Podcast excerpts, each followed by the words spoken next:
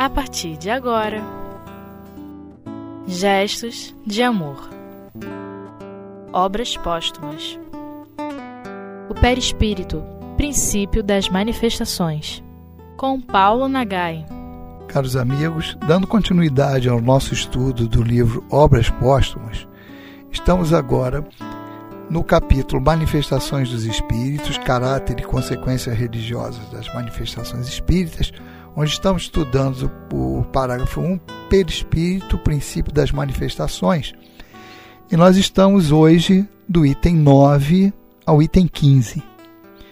É, nesse trecho da obra, Kardec e os Espíritos estão mostrando para, para todos nós que o perispírito é o princípio das manifestações, de todas as manifestações que ocorrem, que muitas das vezes, por falta de, de, de conhecimento dessa estrutura, nós damos margem a pensar em coisas sobrenaturais, milagres e outras coisas mais que a gente inventa. Então, nosso objetivo hoje aqui é aumentar o nosso entendimento acerca do perispírito relacionado aos princípios das manifestações. Como nós já, já sabemos, e aqui no item 9, Kardec nos coloca novamente, os espíritos têm um corpo fluídico e esse corpo ele deu o nome de perispírito, que está em torno do espírito. A substância do perispírito, ou seja, a sua formação, ele é constituído de quê? Fluido cósmico universal. Só que o fluido cósmico universal, ele tem, ele varia desde fluido cósmico universal puro até a matéria densa, porque tudo que existe no universo é derivado do fluido cósmico universal. Então, para fazer a união entre o espírito e o corpo físico, nós temos aí em degradê uma, várias estruturas desse fluido cósmico universal, várias camadas, até chegar ao corpo físico. E Kardec coloca para nós aqui algo interessante, que depois nós vamos ver até em Leon Denis. Leon Denis também faz isso. Para os que vêm, é o perispírito é o intermediário entre o espírito e o corpo. Isso está no item 10. É o órgão de transmissão de todas as sensações. Para as que vêm do exterior, pode-se dizer que o corpo recebe a impressão, o perispírito a transmite e o espírito, ser sensível e inteligente, recebe-a. Quando o ato parte da iniciativa do espírito, pode-se dizer que o espírito quer, que o perispírito transmite e que o corpo executa. Então, exatamente por conta dessa afinidade toda necessária para essa comunicação, que nós estamos trabalhando com esse conceito das camadas que o compõem. E esse fluido vai nesse degradê, saindo do espírito para o corpo físico, se condensando, é o que proporciona essa comunicação. O perispírito, segundo Kardec coloca aqui para nós, esses espíritos, ele não está é, encerrado dentro do corpo. Ele praticamente ele irradia através desse corpo. Uma comparação assim mais tranquila, para nós termos uma ideia, é observarmos uma lâmpada dentro do globo. Se bem que hoje não se usa muito globo, mas vamos pensar nessa, imaginar assim. A luz está dentro do globo, e, mas ela está encerrada ao mesmo tempo que ela está dentro do, do globo, a, seus raios luminosos irradiam através do globo. E é muito assim. Esse conjunto perispiritual ele é, pode se expandir. Isso é uma função, não é uma função, é uma qualidade que ele tem que vai proporcionar o nosso entendimento a muitas muitas situações envolvidas com o espírito encarnado e que nós, por não entendermos, chamamos de coisa sobrenatural. Por exemplo, essa expansão do perispírito ela ocorre por conta do pensamento do espírito. O espírito pensa e esse perispírito pode se expandir. O que é que se expande nesse perispírito? São as camadas mais externas dele. Então nós temos o duplo etéreo, que faz parte da da, do conjunto físico, orgânico, material, juntamente com o corpo físico, e depois da morte eles sucumbem. Do pó vieste ao pó retornarás. Nesse duplo etéreo circula o fluido vital, circula os pensamentos dos espíritos e dão uma coloração nisso tudo. Esse conjunto de vibrações é o que os orientais chamam de aura, que os espíritos chamam de psicosfera. André Luiz e Emmanuel principalmente, chama do nosso hálito mental.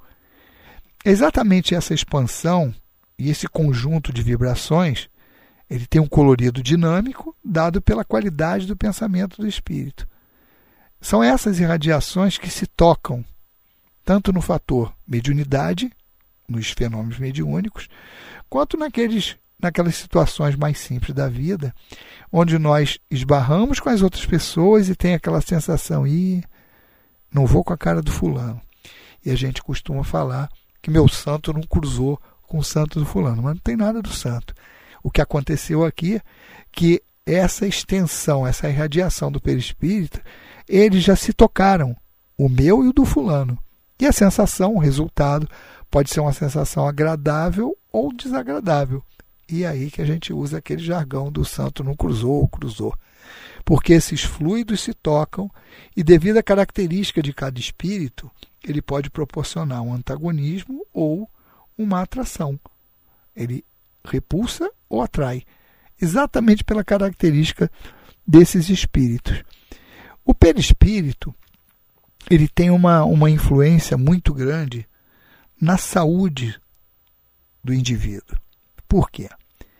Porque é através desse conjunto perispiritual que nós transferimos para o corpo físico as condições morais do espírito que podem causar equilíbrio ou desequilíbrio no, ponto, no corpo físico.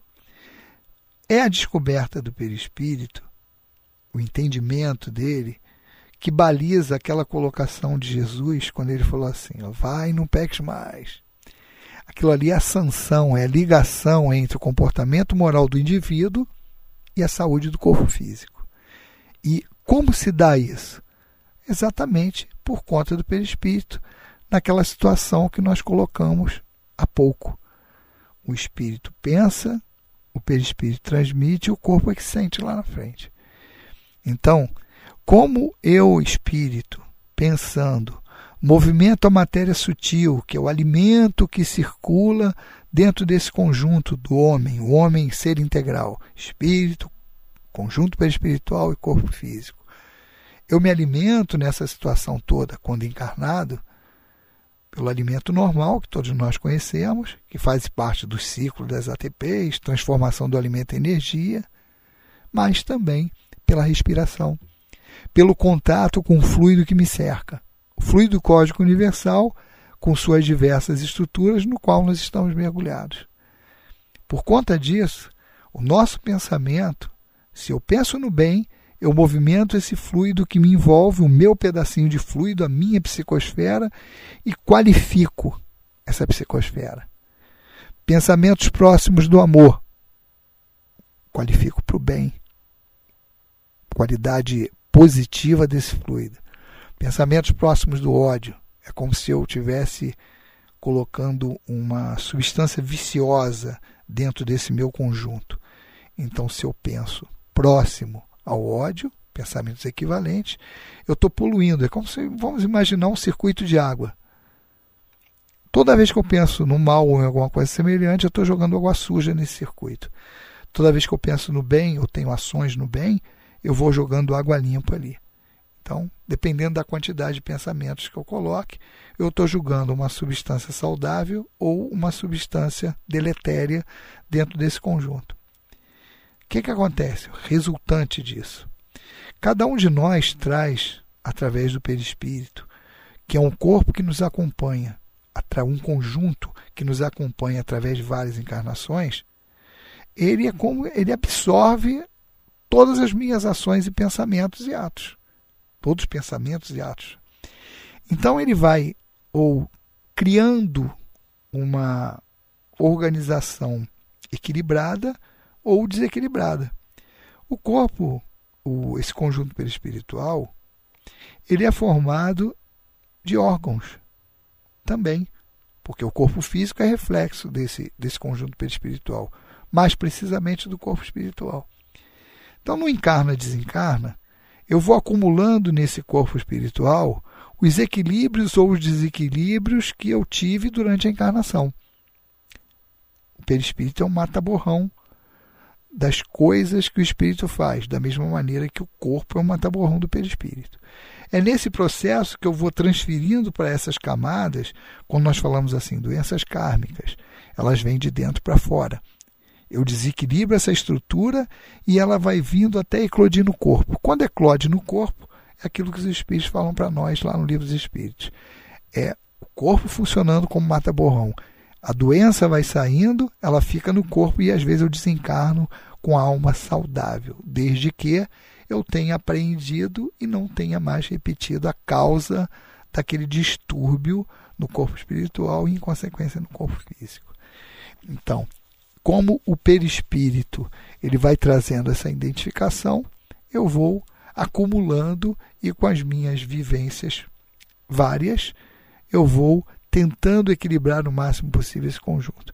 Nós vamos parar um pouquinho para o intervalo e retornamos com o nosso estudo.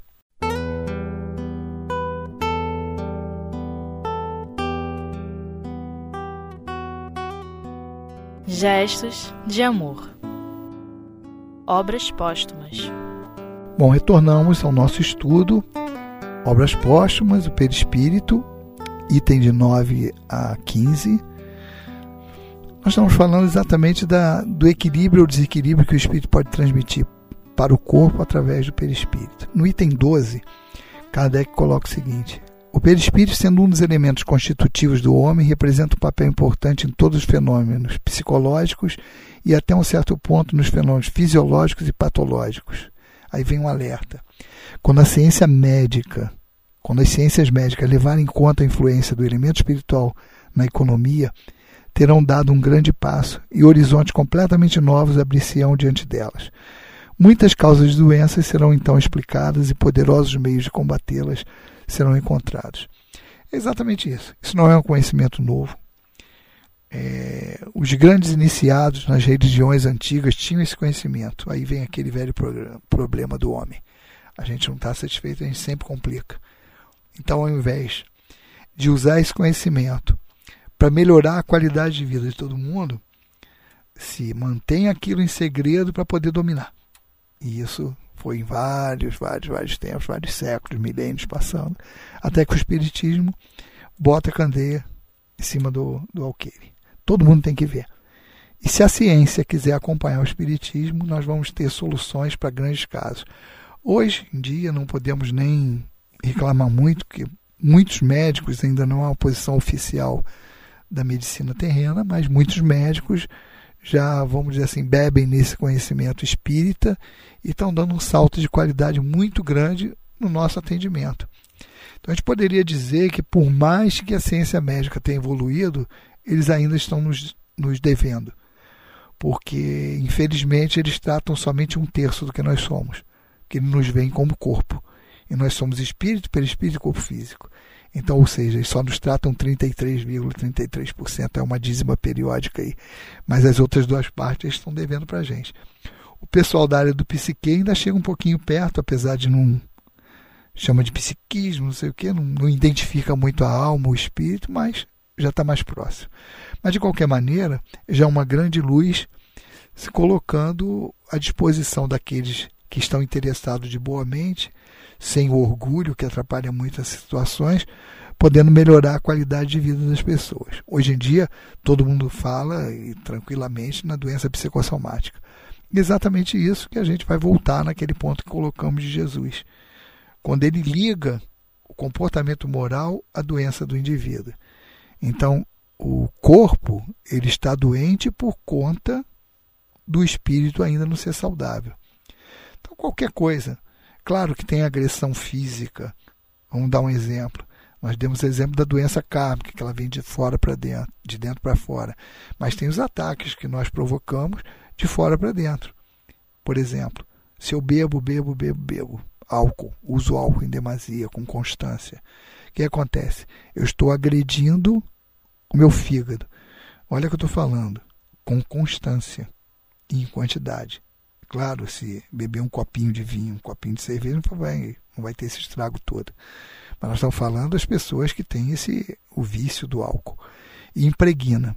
Então você está embebendo seu físico, seu fígado físico, do órgão físico, em álcool. O álcool tem moléculas sutis também.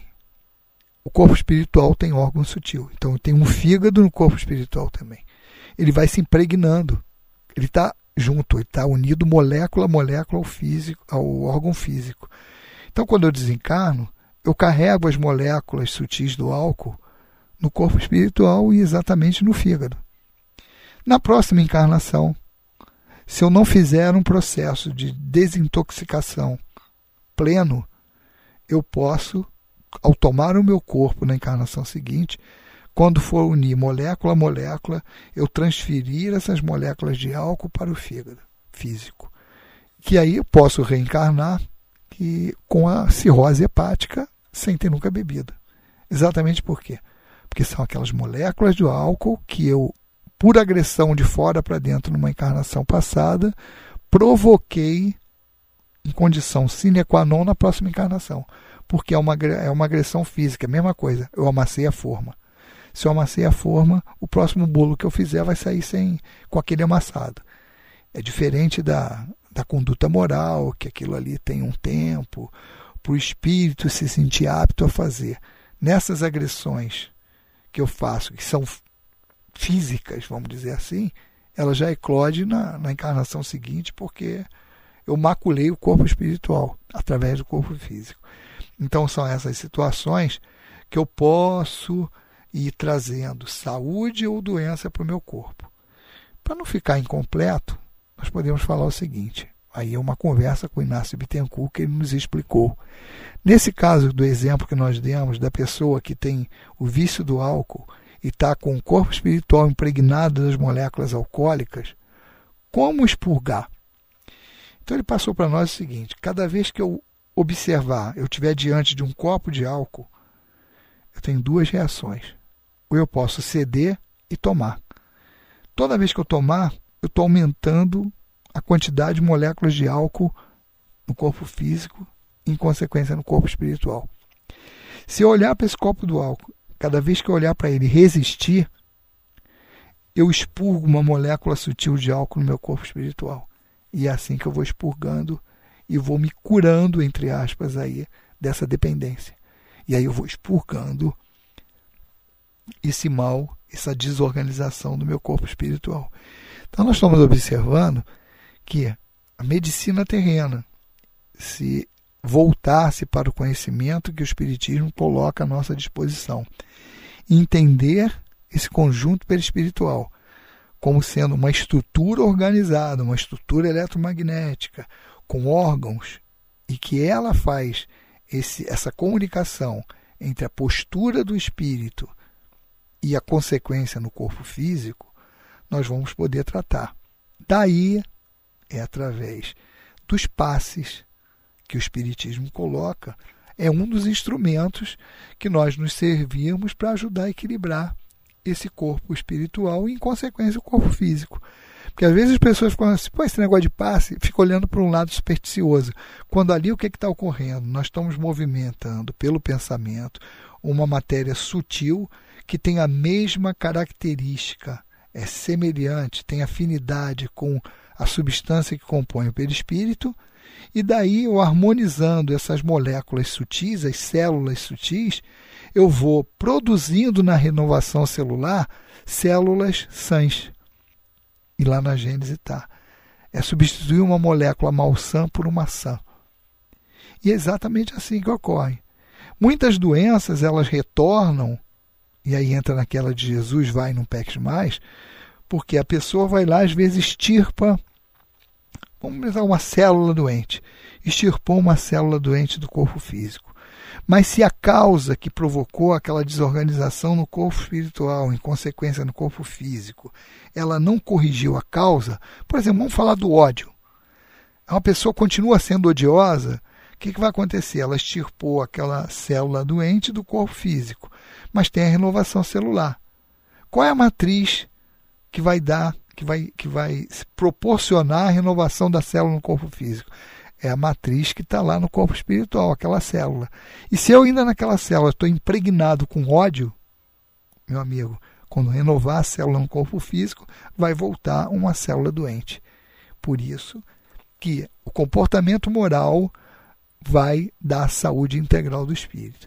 Os passes atuam amenizando isso aí, dando uma condição mais sutil aquilo ali. Mas o passe por si só, ele não adianta para cura. O passe ele é um instrumento que vai permitir uma certa estabilidade orgânica para o espírito, para que ele tenha tempo de, através do estudo, que vai proporcionar a reforma moral, ele traduzir para o corpo a saúde espiritual que ele já conquistou. Então vamos vendo que o perispírito, ele não só está presente para nossa nas manifestações propriamente dito, os fenômenos físicos, a comunicação mediúnica, mas também para essa parte patológica que o espírito coloca, que Kardec e os espíritos colocam para nós, como colocaram ali no, no item 12. Ela serve para esse amplo espectro, ou seja, é um instrumento, é uma parte muito importante dentro da nossa estrutura como ser integral. Que Jesus abençoe a cada um de nós e até o próximo estudo.